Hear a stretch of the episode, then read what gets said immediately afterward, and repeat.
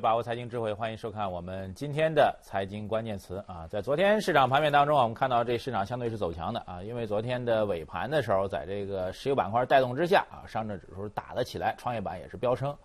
呃，对比于昨天的这个外盘的下跌，那么 A 股市场算走的比较强啊。当然，今天早盘开盘的时候，我们看到 A 股市场又开始重新回到一个相对偏低迷的状态，并没有出现实质性的上涨。那么从今天的消息面上来讲，我们觉得最重要的是今天早上国新办召开了新闻发布会啊，调查统计司的司长盛松成介绍了2013年整个宏观的金融方面的数据。到了这个岁末年初的时候啊，一般这个数据就非常非常重要。而到下周一的时候，国新办将会召开年度的这个宏观经济的数据发布会，也是备受关注。那么首先来看今天发布的金融数据啊，这数据告诉我们这个整个金融体系当中的变化越来越明显了。什么明显呢？就是原来看起来庞然大物的商业银行啊，银行体系现在开始变瘦了。他们在减肥吗？啊，就像最近一段时间有位这个当年的明星啊，这高晓松先生呢自己是减肥了，说自己终于减肥成功了。但是人家说你这脸太大啊，盖住脸是一帅哥。那么对于整个的宏观数据来说，我们觉得宏观的金融数据来说，我们觉得这个变化也非常明显。银行在这个整个的社会融资比重当中，啊，银行的贷款在这社会融资比重当中所占的比例是下降的，减肥真的成功了，但是人是不是变帅了呢？两个数据啊，首先来看一下人民币的一三年的新增贷款的数据是达到了八点八九万亿，这数据比之前一年啊，就一三年比一二年增加了六千八百七十九亿，照理说银行贷款也是总量是增加的，新增贷款是增加的。但是占到社会融资总额的比例却降到了一个历史最低的水平，是百分之五十一点四。当然，您说绝对的降幅呢也不算大啊，也就降了大概零点六个百分点。但是它表明整个银行系统的贷款对于金融体系啊整个社会经济的资金供给来说，它的重要性正在有所减弱。因为从整个的社会融资总量来讲啊，二零一三年是达到了十七点二九万亿，这是一个历史的新高。新增贷款没有创历史新高，当然是增长的啊。然后社会融资总量是一个绝对数的增长，OK。银行系统的贷款是相对的增长，社会融资总量是一个绝对数的增长。多出来的一块在哪儿呢？几个方向啊，一个是直接融资在增加啊。但是提到直接融资的话，我们有点纳闷儿啊，因为实际上我们知道，在过去的一年，中国的真正的直接融资最大的比重啊，在这个证券市场方面是暂停的，除了再融资。但是 IPO 是暂停的，所以那么直接融资比重会到哪里呢？我们没有看到一个确凿的一个比例，但是我们可以想见的是，为什么相关的监管部门，国务院办公厅在前不久会发布关于影子银行监管的相关的文件？原因就在于社会融资的增长的绝对量很大的一块来自于所谓的这个影子，类似于影子银行这种概念。我们不能说完全是影子银行，但是显然在银行的金融体系之外，正在游离出另外一个庞然大物。这个庞然大物正在快速的成长当中，像绿巨人一样，也许它会越来越壮。这就是我们所面对的一个经济发展的一个现实。这种现实呢，对于我们来判断经济形势非常非常重要的。啊，我们在点睛当中给您一个不悲不喜的一个概念，就是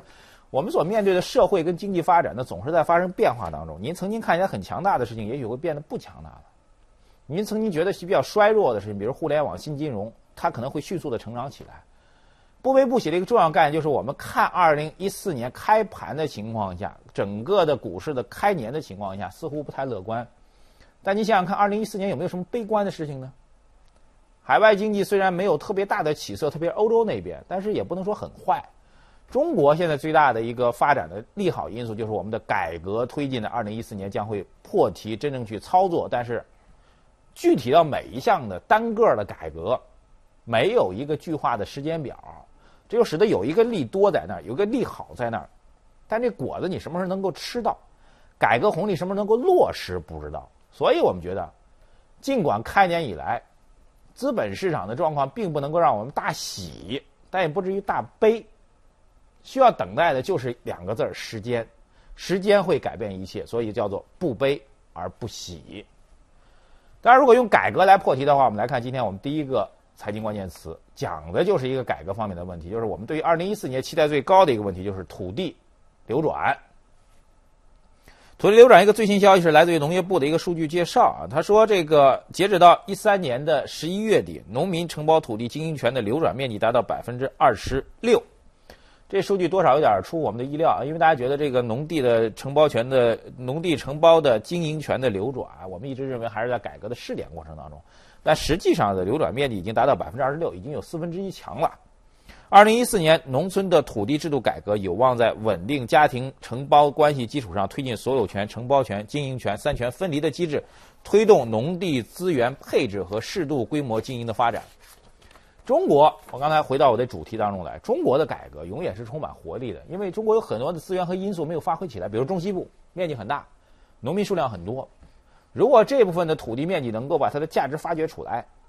发掘起来，然后让农民的这个。中低收入群体能够成为消费的主力，那中国经济甭说增长十年，增长五十年，我们觉得都是有希望的。但问题是如何去启动的问题。正因此，农地的流转概念被大家抱有一个很高的一个期望，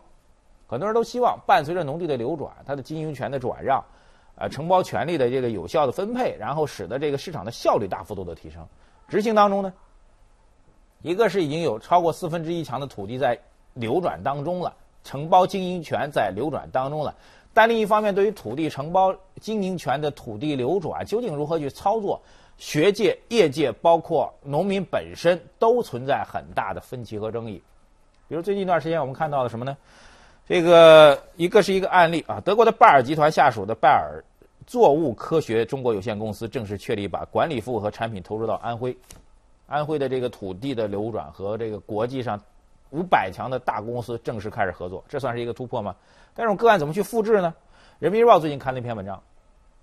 就提到了农村土地流转的问题。他说，农村土地流转不要着急，因为有很多的问题需要去观察。比如说，第一个权属不清的问题。这个目前的土地的流转、农地的流转，很多呢没有签署规范的合同跟文件，口头答一个协议，我这地儿让你去种了，种多少年呢？十年、五年、十五年、二十年。口头协议没有规范的合同，没有规范的合同就意味着没有规范的财产的权利跟责任的分配，没有权利跟责任的分配，将来发生纠纷怎么去办？没有规章制度，规范运行的问题。现在是大家呢更多的是甲方跟乙方直接去面对面的去谈，没有一个规范的中介机构来做一个中介的服务，所以仍然是存在问题。谁来种土地的问题，讲的是偏远地区，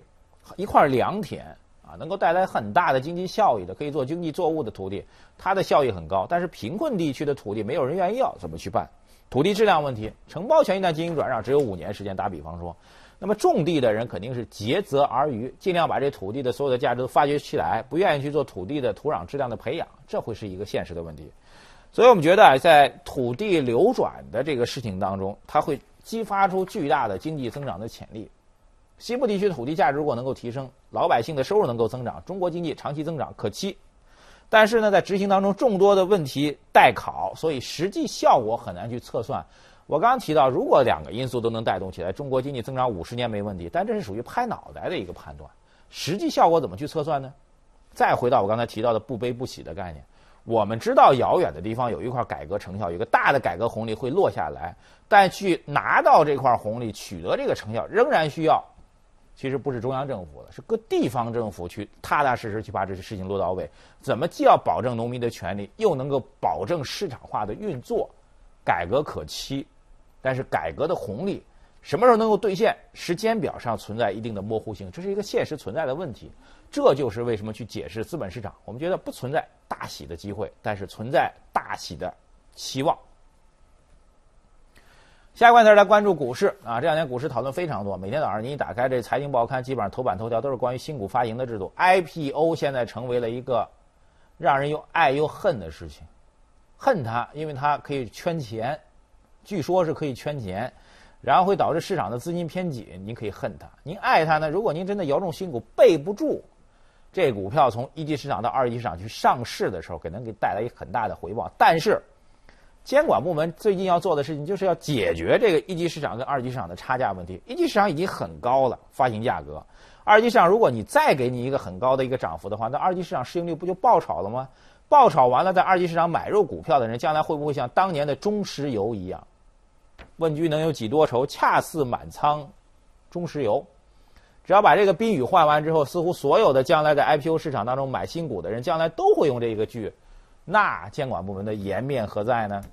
所以最近一段时间，关于新股 IPO 的审核似乎是越来越强了，而且有消息显示呢，对于第一批五十一家拟上市的公司，所有的定价全部将进行核查，查的就是这定价当中存在不存在问题。监管部门在努力的给市场一个比较合适的回报，希望能够听到投资者的一个积极的回应，也希望他们在做的保护投资者利益这件事情能够得到投资者的理解。但是我们有点纳闷儿。就是我们仔细来看这次新股发行制度的改革，它所涉及到的一些主要的一些突破啊，比如说老股的存量发行的问题，包括对于向注册制的迈进，希望能够给予这个发行的机构，包括竞拍的机构更多的权利和空间的改革，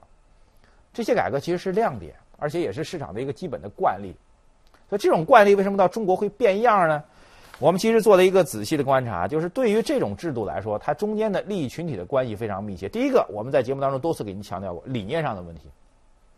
参与新股发行竞价的，不管是机构还是个人，抱有一个坚定的信念：一级市场买的股票，二级市场肯定会被爆炒，中间必然有个差价，哪怕有百分之十的差价，值了。这是一个理念上的问题，这需要市场去做修正。另外一个问题就是，对于机构来说，特别是参与新股发行的机构来说，他们经常会从中通过承销费用的变化来从中获益。有人做了这样一种测算啊，就以被这个突然叫停的奥赛康为例，奥赛康如果能够顺利发行，作为它的承销的这个券商机构来说，投行来说，如果只是普通的承销发行的话，它能够赚得的承销费用是六千三百万。但是你想想看。奥赛康之所以被叫停，是因为他准备把这个老股啊，大比例的三十多个亿的老股，直接一次性的交给 IPO 认购新股的人。这三十多亿一下让这个发行的这个资金规模一下膨胀起来，而中介的券商啊，靠的就是这个融资的总的标的金额来提取所谓的券商的服务费用。这一枪头能够赚到的钱能够达到两个亿，前者。正经八百的干事儿能赚六千三百万，后者靠着制度当中的所谓的漏洞跟空子能拿两个亿，这就是问题的所在。所以抑制三高问题需要切断的是各方的利益链条。我们在节目呢给您提一个概念：行政干预。我们还是认为啊，行政干预新股发行的具体的定价，其实这个操作是值得商榷的。但实际上从技术上去完善的话，我们觉得能够有效的去缓解三高的问题。按照这个拍卖方式的不同，有个所谓合适的竞价，就是所有的中价中标人的中标价都是相同的，就是我们现在所采取的方式。如果采用美式竞价的话，就是您报高价就按您的高价得，您这高价拿买了一个高价的产品，到了二级市场您可能会被套牢，能够有效的遏制虚报价格的问题。技术上并不复杂，并不需要行政过多的干预，市场手段有市场手段的解决方法，何苦把自己搞得那么累呢？好，接下来关注一下跟我们这。春节有关系的一个话题是高速公路免费的问题，我们称之为公路而私行。今年这个春节假期的时间调整了啊，这个除夕当天是不放假的啊，当然理论上不放假，估计大多数单位啊，最起码干到最最多让您干到上午，基本上下午没事就肯定让您回去了。但不管这些，但是从高速公路收费来说啊，既然三十那天是不放假的，所以理论上来讲，三十那天根据相关的规定啊，高速公路是不免费的。但有人跳出来了。前不久，黑龙江省说，我们三十这天就给高速公路免费了。而且当时行政官员，就黑龙江省的行政官员，他说了，这大过年的还让人出钱，这事儿不合适。但没成想，这事儿过去没一两天，各个地方对黑龙江省这种做法是口诛笔伐，甚至说他什么不讲政治。所以到昨天晚上，这事儿突然发生变化了。黑龙江省宣布，三十那天走高速公路照样也跟着其他省份一样都收费。这是一条消息，让大家有点泼冷水。大过年的，您还得交钱。除此之外，我们还听到关于高速公路费的另外一个事情，是在不久之前，山东省宣布延长十五条高速公路收费的一个期限。根据他们的一个政府文件说，山东省将尚未到期的六段高速公路收费的期限延长至十五年的最高时限。原因是，虽然收费的时限到了，但是他们的贷款没还完。还有一个理由就是，即便贷款还完了，他们认为不收费的话，对于高速公路管理来说，啊，对于高速公路的管理来说会带来麻烦。同样，两条关于高速公路的消息让我们觉得这条路，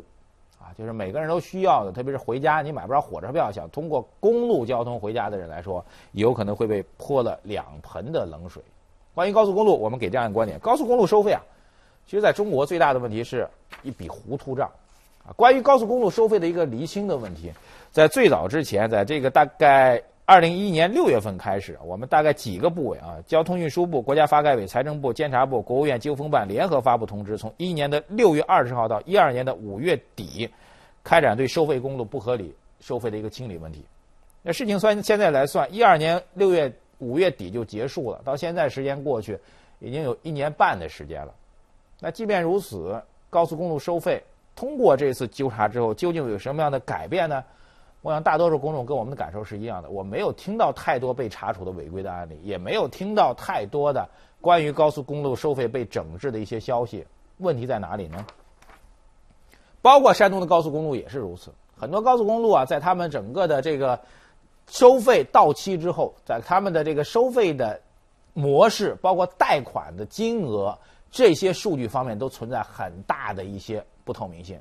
举一个简单例子，我们听到很多关于高速公路收费的一些这个潜藏的一些故事。这故事什么说呢？我们不知道，没有得到官方的证实。但是几乎每一个做高速公路经营的人都会给我们讲这样一个故事，什么呢？比如某省内有很多高速公路，有的高速公路是赚钱的，它位置特别好，车流量特别大；有的高速公路，它为了缓解这条。道路的拥堵会在旁边再建一条高速公路，但那条高速公路知晓度不好，或者技术设计有问题，导致这条高速公路运营当中是有问题的，车辆特别少，怎么办呢？政府部门据说有的地方的政府部门就会做一个总盘子的一个协调，赚钱的高速公路要拿出一部分钱来贴补这个不赚钱的高速公路，这个问题本身就会使得那条赚钱的高速理论上我们测算起来它应该已经还清贷款了。已经没有任何成本和费用，应该去免费运行了，而且时间已经到了。但是，就因为这个事情不能拿出来说事儿，所以他继续去收费，有苦衷吗？有苦衷。但问题的核心就在于公开透明、回应质疑，才能够让这个事情免于争议。高速公路变成了一条思路，怎么去收、收多少、收多长时间，通通都是经营者或者地方政府来说了算的话，这种争议永远会被质疑。只是到了春节。我们觉得这种质疑会变得更加的冰冷，让我们感觉不到新年的喜悦。以上就是我们今天重点关注的几个关键词，接下来看一下财经热搜词。Peace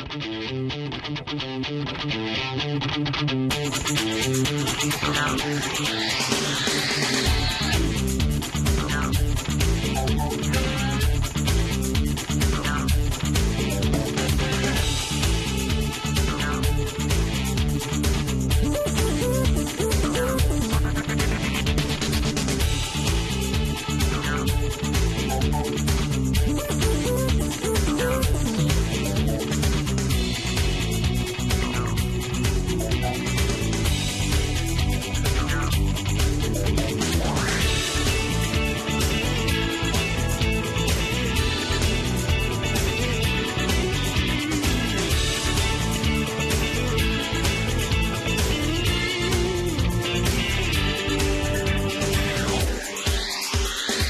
好，提醒关注我们第一财经资讯的官方微信来参与节目的相关互动啊！节目最后我们来看一段精彩的极限运动的视频剪辑，下次节目时间再见。